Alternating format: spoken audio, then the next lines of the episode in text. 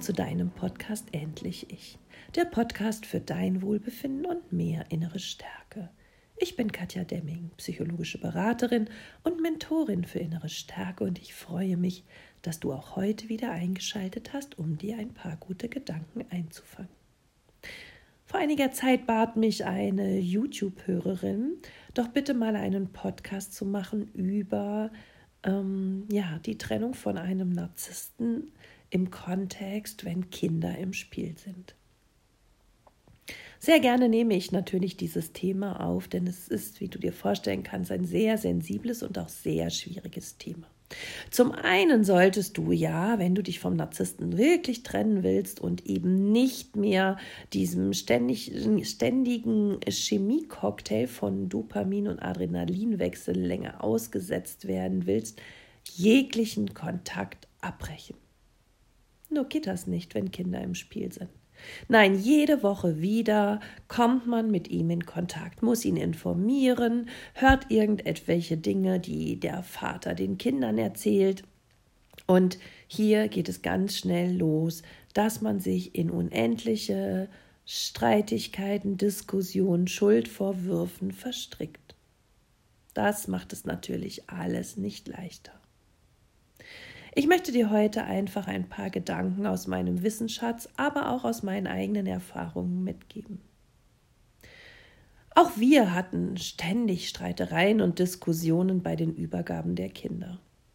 Deshalb würde ich dir tatsächlich empfehlen, insbesondere in der Anfangszeit, wo noch alles sehr heiß gekocht wird und ja, noch große Verletzungen in beiden schlummern, die Übergabe der Kinder durch einen Dritten zu machen. Das heißt, du gibst deine Kinder vielleicht zu deinen Eltern oder zu einem Freund oder zur Nachbarin und diese fahren dann die Kinder zum Beispiel zu einem vereinbarten ähm, Treffpunkt, wie zum Beispiel einem Supermarktparkplatz, Kirchparkplatz oder an irgendeinem Kinderspielplatz.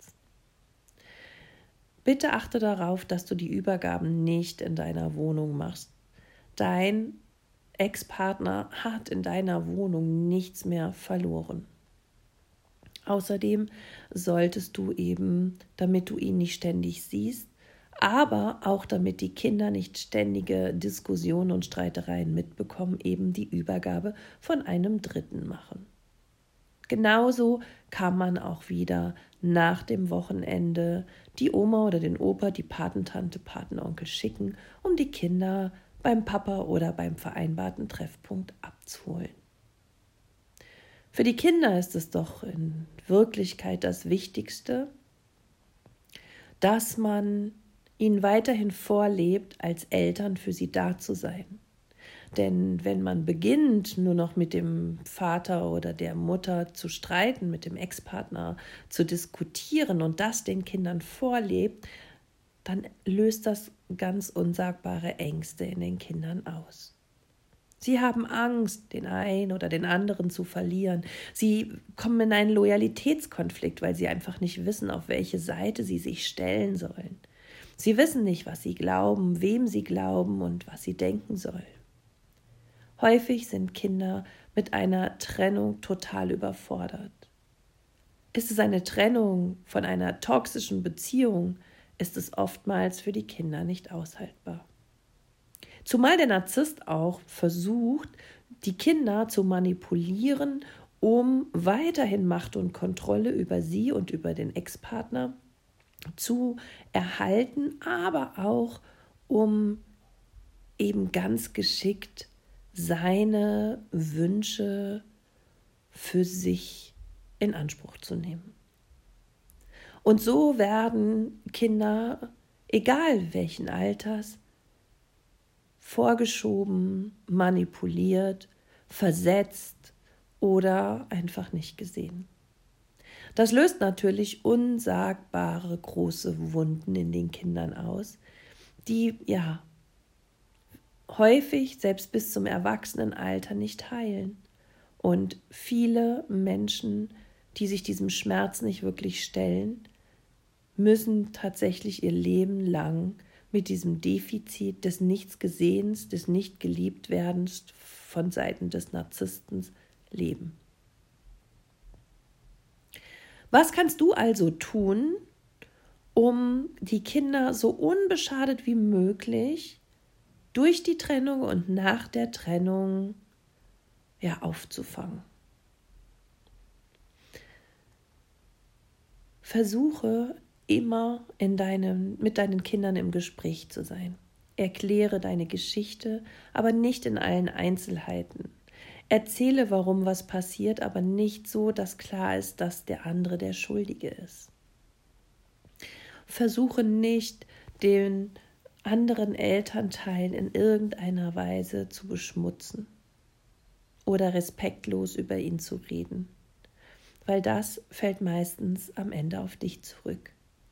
Das Kind steckt, wie gesagt, im Loyalitätskonflikt und weiß nicht, wem sie sich jetzt anschließen soll, wem es glauben soll und wer tatsächlich die Wahrheit sagt. Denn insbesondere dieses, warum man sich trennt, geht die Kinder nichts an. Wichtig ist, dass du dem Narzissten ganz klare Grenzen und Regeln aufzeigst. Und diese haltet ihr am besten sogar schriftlich fest. Freitags mittags um 15 Uhr hat er da zu sein und die Kinder abzuholen. Und am Sonntag um 18 Uhr sollten sie auch wieder zu Hause sein. Hält sich der Narzisst nicht an diese Regeln, gehen die Kinder einfach nicht zu ihm. Denn hier wirst du ganz schnell merken, da der Narzisst sich ja ständig um sich selber dreht, wird er immer versuchen, erstmal sein Leben vorrangig zu leben und irgendwann kommen dann auch die Kinder dran. Nur die Kinder verletzt es unsagbar tief, wenn ihr Vater, der vielleicht schon nicht mehr bei ihnen wohnt, oder ihre Mutter, sich dann noch nicht mal die Zeit für sie nimmt, wenn ihre Zeit gekommen wäre. Ganz oft ist es sogar auch so, dass der Narzisst sich zusätzlich zu den Kindern immer noch ähm, Besuch einlädt, mit dem er dann ja redet und viel unternimmt und die Kinder laufen nur so daneben her. Das ist eine unsagbar tiefe Wunde, wenn die Kinder merken, eigentlich müsste ich doch alle 14 Tage der Besuch für meinen Vater sein oder für meine Mutter. Aber wir sind reichen ihm nicht. Er braucht andere Menschen, mit denen er sich unterhalten kann, und dann braucht er sich auch nicht um uns zu kümmern.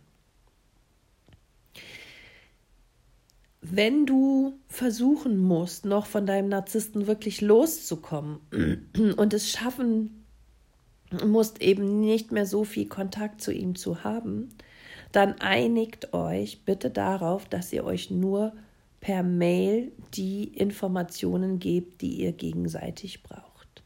Kein ständiges Angerufe, keine ständigen WhatsApps, sondern einfach klare Fakten, klar formulierte Informationen per E-Mail. Und jetzt kommen wir zum schwersten oder sagen wir mal zum größten Fehler, den ich auch nach meiner Trennung gemacht habe. In unseren E-Mails floss Blut. Da wurde verbal abgestochen. Schuldzuweisungen, Vorwürfe, ähm, ja, du hast keine Ahnung, du hast alles falsch, machst alles falsch, du bist nicht da davor trieften diese Mails. Beschuldigung versuchte ich immer zu rechtfertigen, zu erklären, mich zu erklären. Ich versuchte ihm Verständnis für die Kinder, für seine, für die Empfindungen der Kinder, für ihre Gedanken ähm, klar und deutlich zu machen. Doch er verstand nicht. Ich habe vergessen, dass Narzissten sich nicht in andere Menschen und in ihre Bedürfnisse eindenken können, dass sie nicht in der Lage sind, Mitgefühl zu zeigen und dass sie nicht wissen, was für den anderen gut ist und sich nicht selbst so sehr zurücknehmen können, dass der andere im Vordergrund steht. Und somit waren unsere E-Mails ein wahres verbales Gemetzel. Bitte lass dich nicht provozieren. Bitte lass dich nicht darauf ein, sondern versuche immer nur bei den Fakten zu bleiben. Wenn er dich beschuldigt, wenn er dich anklagt, wenn er ungerecht zu dir ist, versuche es einfach zu ignorieren. Weil der Narzisst lebt von deiner narzisstischen Zufuhr. Und das kann durchaus auch in Reibung passieren. Wenn er sich mit dir streitet, wenn er merkt, dass es dir schlecht geht, wenn er weiß, er hat dich wieder emotional verletzt, dann geht es ihm gut. Also ignoriere die Seitenhiebe und ignoriere die Sticheleien. Schreibe Sätze wie, wenn das deine Wahrheit ist, meine ist eine andere und dann komm einfach wieder zur Information, hol bitte die Kinder dann und dann. Lass sein, ähm, seine Punkte alle stehen, nimm sie wahr und bewerte sie nicht, sondern schreib einfach, ich sehe das anders, aber bitte lass dich dann weiter nicht auf eine Diskussion ein. Wenn du gar nicht schreibst, dass du das anders siehst, sieht er das als stillen Gewinn an. Aber mit der Zeit wird er merken, dass du auf seine ganzen Provokationen kein bisschen eingehst und dann wird er dich in Ruhe lassen, weil er von dir eben keine narzisstische Zufuhr mehr bekommt. Und wieso sollte er dann weiterhin sich mit dir streiten? Zum Wohle der Kinder und vor allem zu deinem Wohle ist es, dass du diesen Wunsch auf Verständnis, auf Gerechtigkeit, auf Rache einfach loslässt. Dass du sagst, okay, ich bin ein Stück deines Weges mit dir gegangen, aber nun gehst du alleine und gehe ich alleine und jeder von uns versucht, sich ein besseres Leben zu schaffen, zum Wohle unserer Kinder. Versuche so wenig Kontakt wie möglich mit, den, mit dem Kindervater zu haben oder der Kindsmutter und versuche auch bitte, dass du nicht anfängst, deine Kinder auszuhorchen, was es vielleicht Neues gibt, ob der Papa schon eine neue hat oder wer sich um sie kümmert, wenn, ähm, wenn sie beim Papa sind. Versuche bitte, diese Zeit für dich zu nutzen, indem du sagst, meine Kinder sind auch die Kinder des Vaters. Ich, sie hätten auch Zeit mit ihm verbracht, wenn wir weiterhin in einer Familie oder in einer ja, Familiensituation gelebt hätten. Und so darf ich ihnen auch die Zeit mit dem Papa geben. Aber ich weiß aus eigener Erfahrung, dass wenn die Kinder nach so einem Wochenende wiederkommen, zwei Tage erstmal in den Seilen hängen, dass man sie erstmal wieder aufbauen muss und ja, wieder ihre Lebensfreude herauskitzeln muss, manche Verletzungen heilen darf. Und ja, das ist auch sehr herausfordernd und nicht immer einfach. Deine Aufgabe ist es, deine Kinder so gut wie möglich aufzufangen, für sie da zu sein, sie zu hören, sie zu sehen, sie anzunehmen und sie tief zu lieben, ihnen Mitgefühl zu geben, aber nicht ihm, ihnen den Vater zu nehmen. Wenn die Kinder irgendwann in einem Alter sind, wo sie sagen, ich will da nicht mehr hin, dann ist es ihre Entscheidung. Aber dann bist du auch schon sowieso nicht mehr für die Verbindung und die Beziehung des Vaters zu den Kindern verantwortlich. Ich habe den Fehler gemacht, viel zu lange versucht zu vermitteln, dem Vater zu erklären, was die Kinder brauchen, was er besser machen könnte und wo er doch ein bisschen ja achtsamer sein darf. Gebracht hat das nichts. Geholfen hat das nichts. Außer, dass wieder mal Streitigkeiten zwischen uns waren. Als die Kinder ja, zwölf Jahre alt war, habe ich mich aus dieser Beziehung komplett zurückgezogen und habe nichts mehr da quasi hinzugegeben, dass die sich mit Papa besser verstehen. Weil letztendlich ist jeder für die Beziehung zu einem anderen Menschen selbst verantwortlich. Und auch ein Vater oder eine Mutter, die sich getrennt hat, ist verantwortlich für die Beziehung zu ihren Kindern. Und wenn sie eben keine Beziehung aufbauen kann oder hat, dann ist das so. Und dann trägt man aber auch dafür die Verantwortung. Du siehst, es ist alles gar nicht deine Aufgabe, und du hast jetzt von mir auch so ein paar Dinge mit an die Hand bekommen, wo du wirklich sehen solltest, da hast du dich, so weit es geht, vom Narzissten zurückziehst, dass du, so weit es geht, dich aus der Beziehung zu dem getrennten Partner und deinen Kindern heraushältst, dass du komplett aufgibst, irgendein Verständnis nach der Trennung vom Narzissten zu bekommen. Das hast du schon, als er tief in dich verliebt war, nicht bekommen und in der Beziehung nicht bekommen. Warum solltest du es nach der Trennung bekommen? Dann erst recht nicht und versuche einfach deine Kinder immer voller Liebe, Mitgefühl und Aufmerksamkeit ja zu erziehen und für sie da zu sein, damit sie eben auch diesen Part lernen und damit du ihnen auch diesen Part mitgeben kannst und sie ja sich gehalten und geliebt fühlen. Aber es ist natürlich schwieriger, sich zu trennen, wenn Kinder im Spiel sind. Das ist ganz klar.